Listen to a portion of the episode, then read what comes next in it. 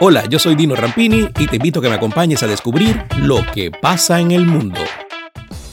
El Instituto Butantan de San Pablo, uno de los centros de investigación médica más prestigiosos de Brasil y América Latina, inició este miércoles la producción de la Butanvac, la primera vacuna contra el coronavirus desarrollada en el país y que aún debe superar las fases experimentales en humanos.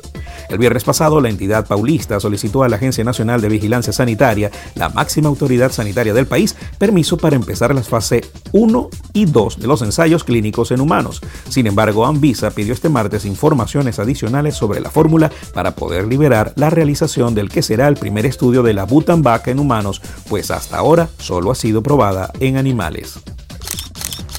La Argentina quedó ubicada en el puesto 51 dentro de un ranking de 53 países que analiza en base a 10 diferentes parámetros cómo han enfrentado la crisis desatada a nivel mundial por la pandemia de COVID-19. Solamente Brasil y Polonia recibieron una peor calificación.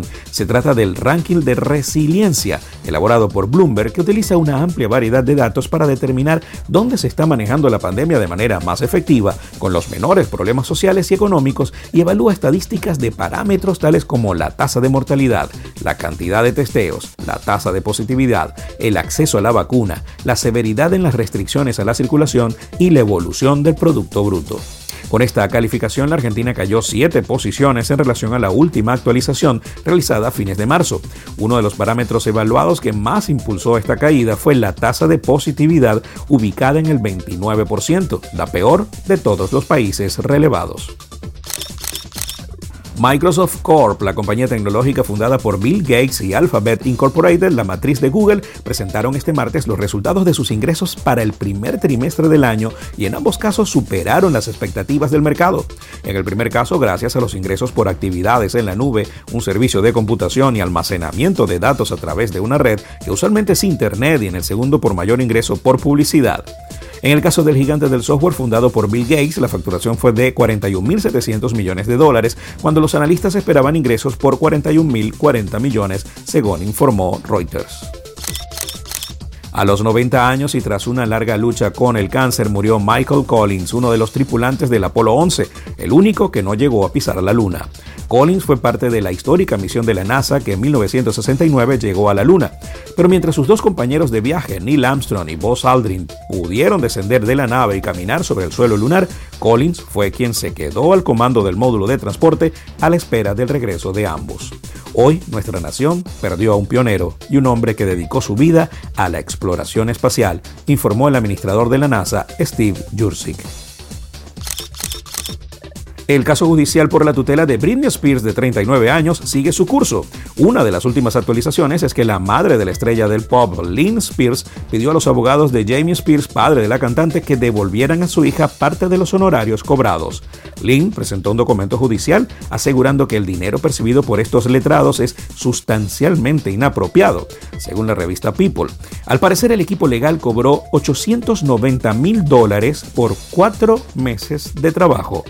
Los abogados del bufete Holland Nye rechazaron el pedido de Cuajo.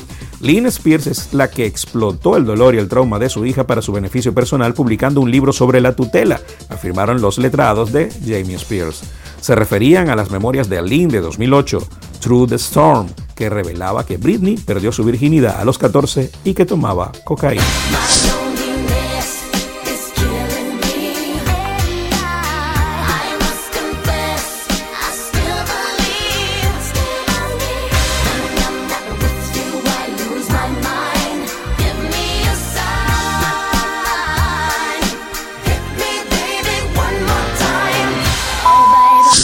En el mundo con Tino Rampini. Es presentado por Inversiones Autoval. Todo lo que necesitas para tu vehículo, especialistas en tren delantero.